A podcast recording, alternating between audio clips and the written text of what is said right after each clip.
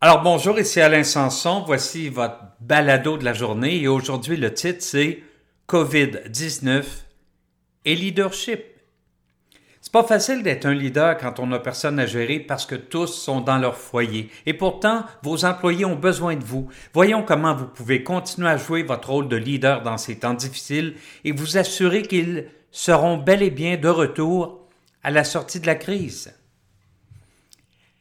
Premièrement, avez-vous pensé à écrire à chacun pour lui dire que vous comptez sur lui ou sur elle après la pandémie et que vous avez hâte de travailler à nouveau ensemble?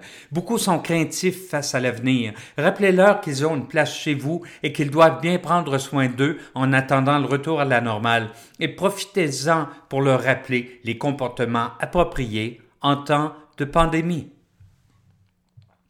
Et pourquoi ne pas organiser un 5 à 7 pour vos employés confinés? Rassurez-vous, je parle ici d'un 5 à 7 virtuel. Si vous disposez de l'équipement nécessaire pour organiser des conférences vidéo ou des webinaires au bureau, vous pouvez les utiliser pour inviter les gens à échanger en fin de journée.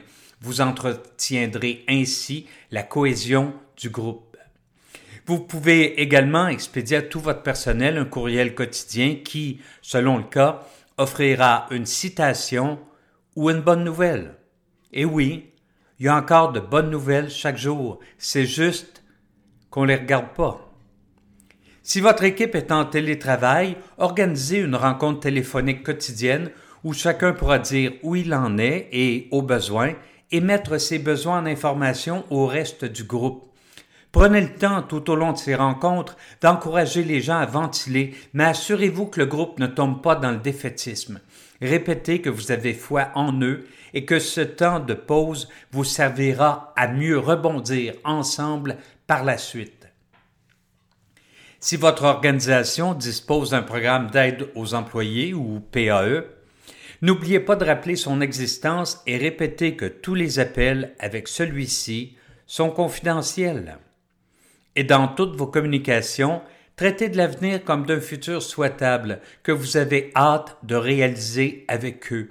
Des défis vous attendront. Le monde aura changé. Il se peut que certains fournisseurs ou clients aient disparu. Mentionnez chaque fois que possible que vous avez confiance en eux et que vous savez que vous serez tous à la hauteur de ces défis.